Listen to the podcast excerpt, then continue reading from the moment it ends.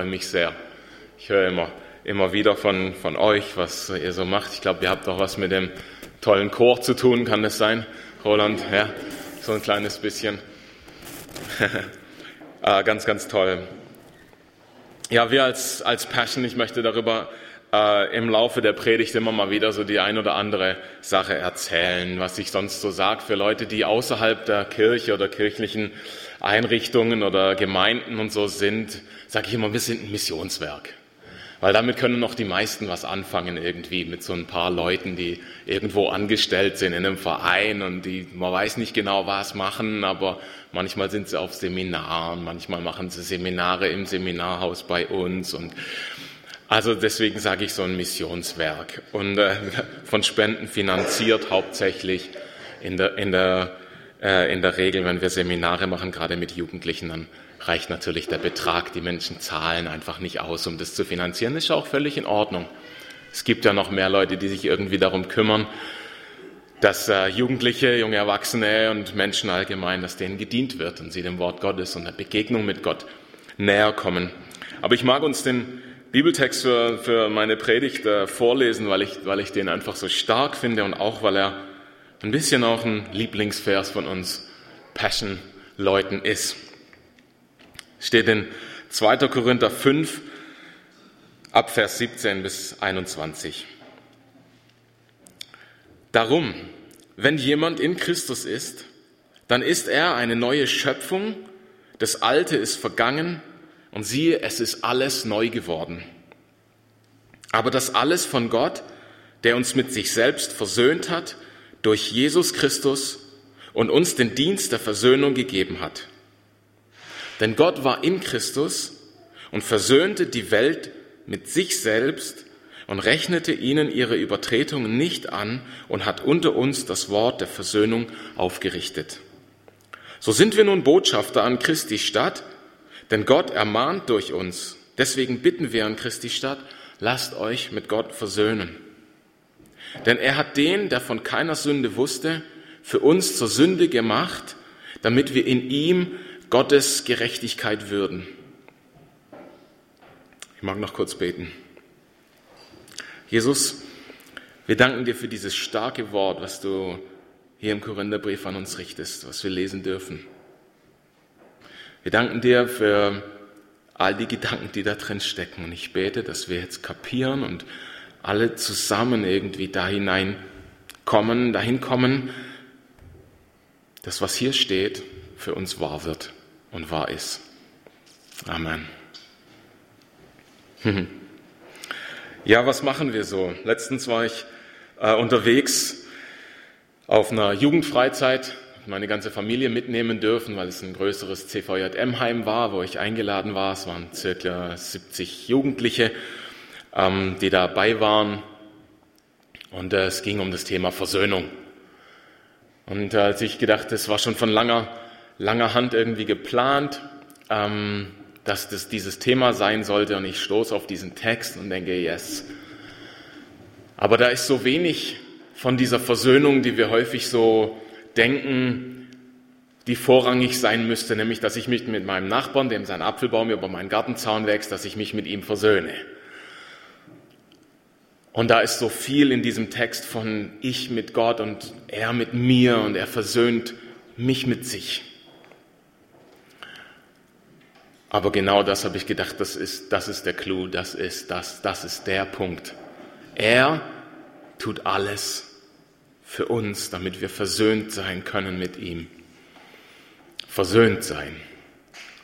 Lass uns mal nicht von der normalen Vorstellung Vater-Sohn ausgehen, wo ja doch manchmal auch so ein Zwist sein kann. So. Ich kann das selber bestätigen, dass so diese Vater-Sohn-Beziehung sich über die letzten 30 Jahre bei mir oder ein bisschen mehr entwickelt und auch mal ein bisschen eher explosiv war manchmal und an vielen, an jetzt mittlerweile Gott sei Dank wieder wo man sagen kann, wirklich versöhnt. Lasst uns von einer Versöhnung, von einem Sohnschaft, von einer, auch ihr Töchter mal so, zu Gott, von einer, einer Optimalbeziehung ausgehen.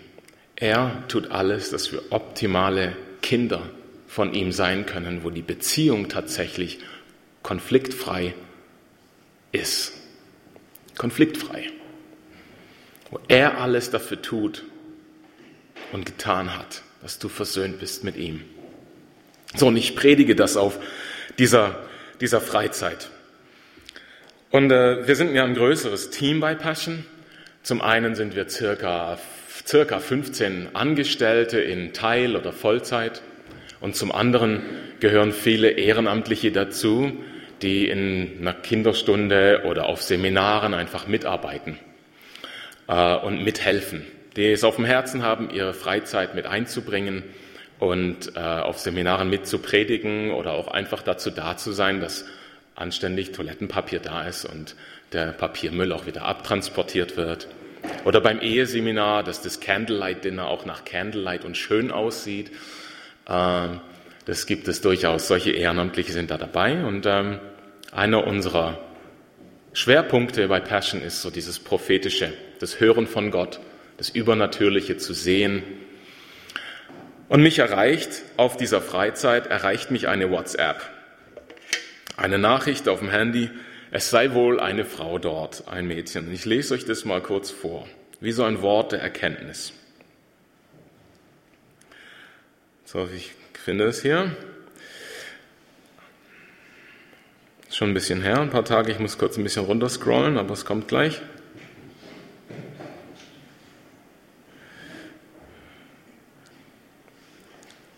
Jetzt habe ich es gleich.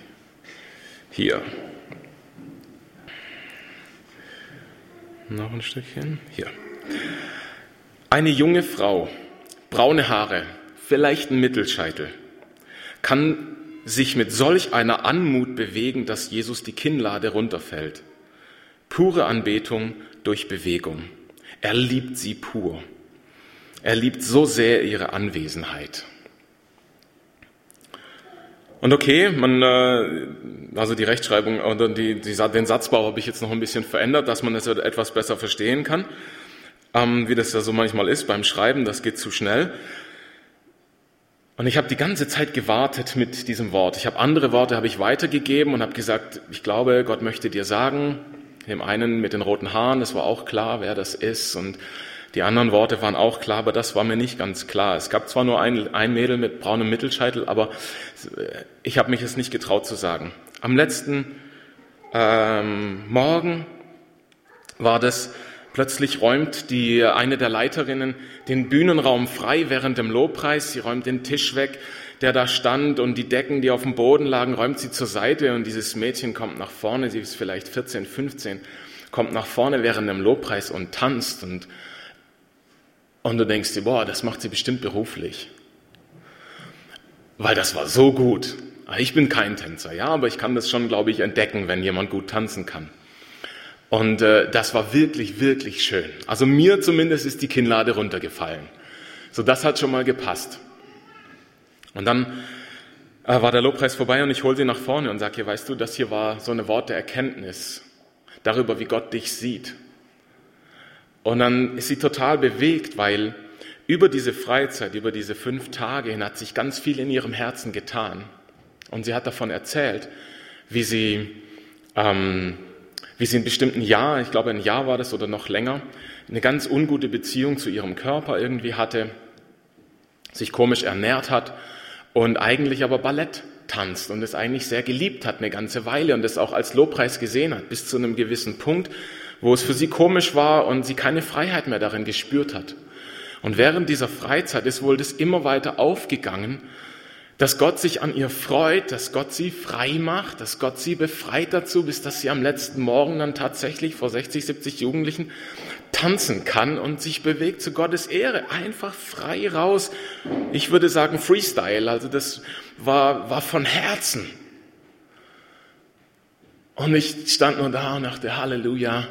Gott sei Dank, danke Jesus, dass du dieses Mädchen wieder befreit hast dazu. Und das hat sie dann auch so erzählt. Und ich habe wieder Mut, so zu tanzen und das als Lobpreis zu sehen. So, ich habe nie für sie gebetet. Ich habe nie für sie irgendwie die Hand aufgelegt oder das bewusst angegangen. Aber dann am Ende dieser Zeit diese Bestätigung, wie Gott sie sieht, dass Gott begeistert ist über ihr Tanzen und dass er es, er es ganz wunderschön findet und als Lobpreis empfindet. Das war für sie auch so richtig, ja, da gehe ich jetzt weiter. Das lasse ich mir nicht mehr nehmen, was Gott in meinem Herzen getan hat. Fand ich, ich fand das begeisternd. Es hat mir großen Spaß gemacht, das zu hören. Und ich stelle uns die Frage, aufgrund dieses Textes sind wir so versöhnt und hineingenommen in eine gute Beziehung mit Gott, dass wir so frei sind wie ein Sohn, der sich bei seinem Vater am Kühlschrank bedient. Sind wir so frei? Bist du so frei?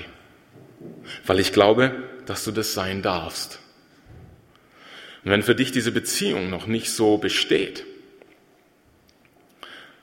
dann lade ich dich ein, entweder nachher mit dem Segnungsteam zu reden oder mit mir oder meiner Frau zu reden und zu beten und zu sehen, was, was, kann, was kann Gott tun noch, dass das für dich besser wird.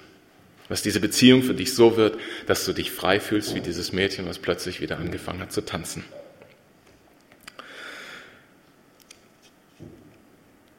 Ich finde diese Verse, gerade Verse 18 und 19, aber alles von Gott, der uns mit sich selbst versöhnt hat durch Jesus Christus. Und dann weiter, der die Welt mit sich selbst versöhnte und rechnete ihre Übertretungen nicht an. Gott ist nicht mehr böse. So hört sich das für mich an. Und das, ich weiß nicht, ich bin natürlich schon lange Christ irgendwie. Aber ich finde das immer noch genial. Weil wenn ich mich anschaue, ein natürlicher Mensch wäre ab und zu böse mit mir, glaube ich. Ja, der hätte wahrscheinlich recht dazu. Weiß nicht, wie dir das geht. Vielleicht kannst du einfach moralisch schauen, besser leben als ich. Ich weiß das nicht. Aber dass hier steht, Gott ist nicht mehr böse. So in anderen Worten, Gott ist nicht mehr böse mit dir. Und auch das hilft mir mit meinen, ich, ich arbeite bei uns im Waldkindergarten, wo mein Sohn hingeht, als im Vorstand mit, mit den Leuten, die haben manchmal ein sehr komisches Gottesbild.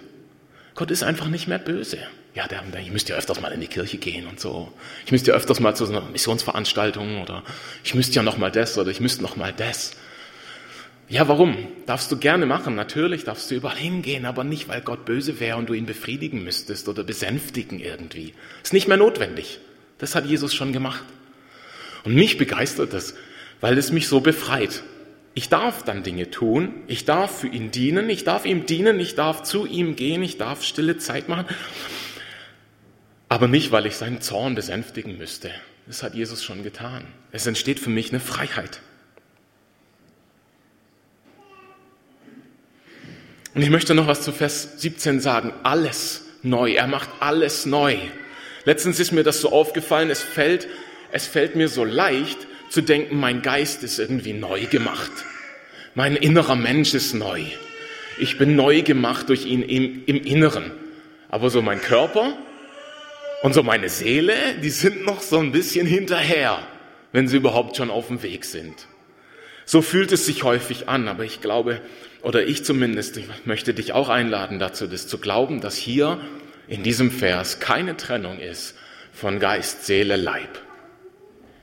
Wie wär's, wenn wir unseren Glauben eine Stufe höher stellen und sagen, ich fange an zu glauben, dass er sogar meinen Körper neu gemacht hat, obwohl das so offensichtlich ist, dass zumindest morgens um halb zehn noch nicht alles ganz freudestrahlend ist oder zu manch anderen Zeitpunkten auch nicht. Lass uns unseren Glauben erheben zu dem, was unser Wort, was das Wort Gottes hier sagt. Dass er alles neu gemacht hat. Stellen wir uns vor, er hat unseren Körper ganz neu gemacht. Ja, es würde einiges passieren. Wie wär's? Ich glaube, er kann's. Ich möchte es einfach glauben.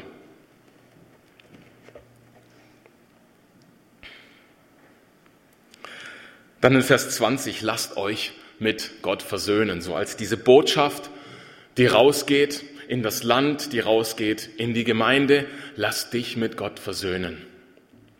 Und ich in meinem Herzen habe, fühle, als ob es wichtig ist, dass wir anfangen, auch Gott gegenüber nicht mehr böse zu sein. Gott, sag mal, jetzt habe ich schon 27.000 Mal darum gebeten, dass. Hat jemand so ein Anliegen? Ja, das eine oder andere. Hallo, ist der Dan. Das ist mein großer. Viereinhalb. Magst du hier bleiben? Ja, ist gut. Hat jemand so ein Anliegen, wo man so sagt, eigentlich Gott, weißt du, wenn du allmächtig bist und so? Und wenn ich den Menschen begegne, die, denen wir dienen dürfen und in Gesprächen danach entsteht häufig, kommt dieses Gespräch, aber der Gott, der kann es doch eigentlich und er macht es aber nicht. Und ich habe es doch schon gesagt und ich war auch schon auf dem Lobpreisabend und ich habe auch schon gedankt dafür, dass er es tun wird, obwohl es noch nicht geschehen ist, aber es ist trotzdem noch nicht geschehen. Und irgendwie habe ich keine Lust mehr. Und dann kommt so dieses Kinn oder dieses, versteht ihr, diese Mundwinkel, kennt ihr die? Weiß nicht, ich will euch nicht zu nahe treten, aber ich, ich kenne die von mir. Lasst anliegen, dass es wärmer würde, aber das kann vielleicht auch ein Mensch machen. hey, ein Gebet, bitte wird erhört und es passiert. Super. Und dass wir uns versöhnen lassen mit Gott und ihm nicht grollig sind für die, für die Male, wo er scheinbar nicht gehört hat, wo er noch nicht aktiv geworden ist, obwohl er allmächtig ist. Und ich kann nichts anderes sagen mag mit dieser Bitte einfach mitgehen, die hier steht, lass dich mit Gott versöhnen. Sei ihm nicht mehr grollig, lass deinem Zorn los. Er hätte mehr Grund als du mit dir zornig zu sein, glaube ich. Weiß nicht. Bei mir jedenfalls. Und auch dazu mag ich einladen, das praktisch zu machen, was dir einfällt, auffällt, wo du siehst, eigentlich trage ich das Gott nach. Eigentlich trage ich ihm nach, dass er mich noch nicht von allem befreit hat, dass er mir noch nicht den perfekten Charakter gegeben hat. Eigentlich trage ich ihm das nach und das einfach loszulassen und zu sagen, Christus, du bist mein Reichtum. Du bist mein Reichtum. Den Jugendlichen auf der letzten Freizeit, wovon ich schon ein bisschen jetzt erzählt habe, habe ich erzählt, dass er der Reichtum ist, dass wir anderen Menschen vergeben können, wenn sie uns Böses angetan haben, dass wir aus diesem Reichtum heraus, den Gott uns gegeben hat, den anderen vergeben können, wenn sie bei uns was geklaut haben. Unsere Ehre, unser, unser Recht vielleicht auch. Dass wir das von ihm nehmen und da heraus vergeben können, sodass wir es uns bei den anderen Menschen nicht zurückklauen müssen. Das hat sie dazu befreit und das finde ich so bezeichnend und es passiert viel auf unseren Seminaren, dass Gott die Menschen irgendwie so bewegt, dass Beziehungen mit anderen Menschen wiederum ins Reine kommen oder, oder klar werden. Also da wurden dann am Abend, als es darum ging, anderen Menschen verge zu vergeben, wurden viele WhatsApps geschrieben und, und wieder Hallo gesagt und wieder Kontakt aufgenommen und wieder gesagt, hey du, also weißt du, ich war dir zwar grollig und ich habe lange nichts mit dir zu tun gehabt, aber ich vergebe dir. Und die, Jugendlichen saßen dann tatsächlich abends da und haben geschrieben und geschrieben und dann sind sie zum Gebet gekommen, oh, ich habe dem endlich vergeben und es ist, es ist völlig in Ordnung. Ich fühle mich, ich fühle mich auch wie befreit. Dieser Reichtum, den Gott uns anbietet in Christus, der darf praktisch werden, ganz praktisch. Und an genau der Stelle, wo du beklaut wurdest von anderen Menschen, möchte er dir seinen Reichtum geben. Vielleicht nicht unbedingt in den Scheinen. Ich weiß nicht, wie das aussieht, ob es um Geld sich dreht, aber in deinem Herzen. Mindestens da. Und da heraus entsteht eine ganz andere Sichtweise auf das ganze Leben. Und hört mal her, dieser Vers, der ist für mich revolutionär. Denn er hat den, der von keiner Sünde wusste, Vers 21, für uns zur Sünde gemacht, damit wir in ihm Gottes Gerechtigkeit würden. Wenn ich es mal zusammenstauch auf einen Satz, darf ich von mir sagen, durch Christus bin ich Gottes Gerechtigkeit. Das übersteigert mein Verständnis so ein bisschen davon als einer, der weiß, dass ich selber manchmal sündige oder Schwierigkeiten damit habe. Ich bin Gottes Gerechtigkeit. Und er sagt über dich, dass Christus in dir dich so gemacht hat, dass du Gottes Gerechtigkeit bist bist, ein Sein, ein Sein, ein Ist-Zustand, deine Identität, Gottes Gerechtigkeit. Gottes Gerechtigkeit, das ist kein Falsch dran. Und du kannst auch nichts mehr dafür tun. Du kannst es nicht verbessern und du kannst es eigentlich auch nicht verschlechtern, weil das Opfer so groß ist, dass alles enthalten ist.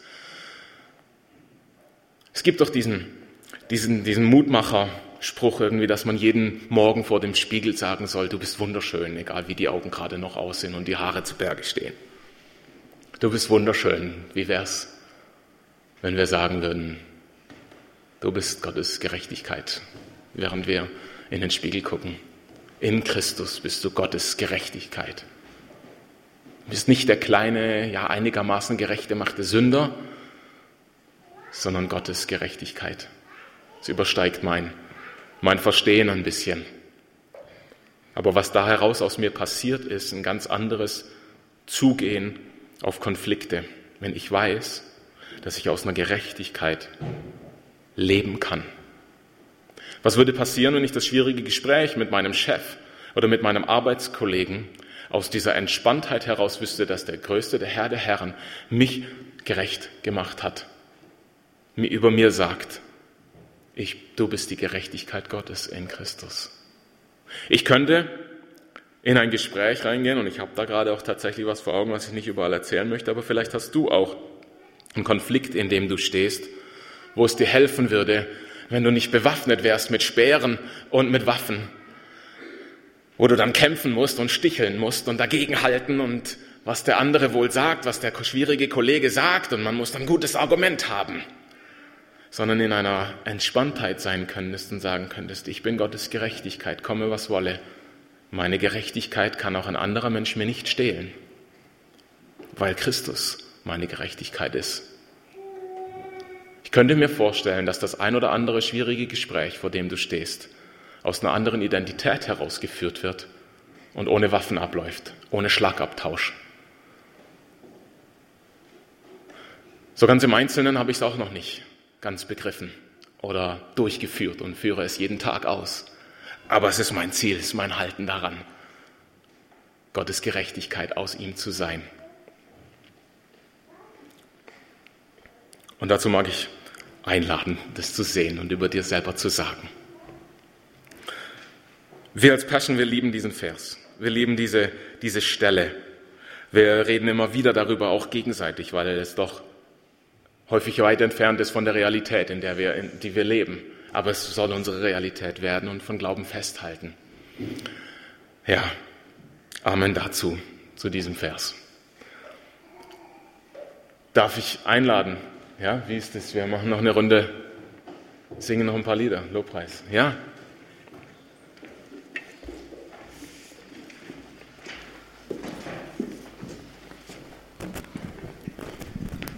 Ich möchte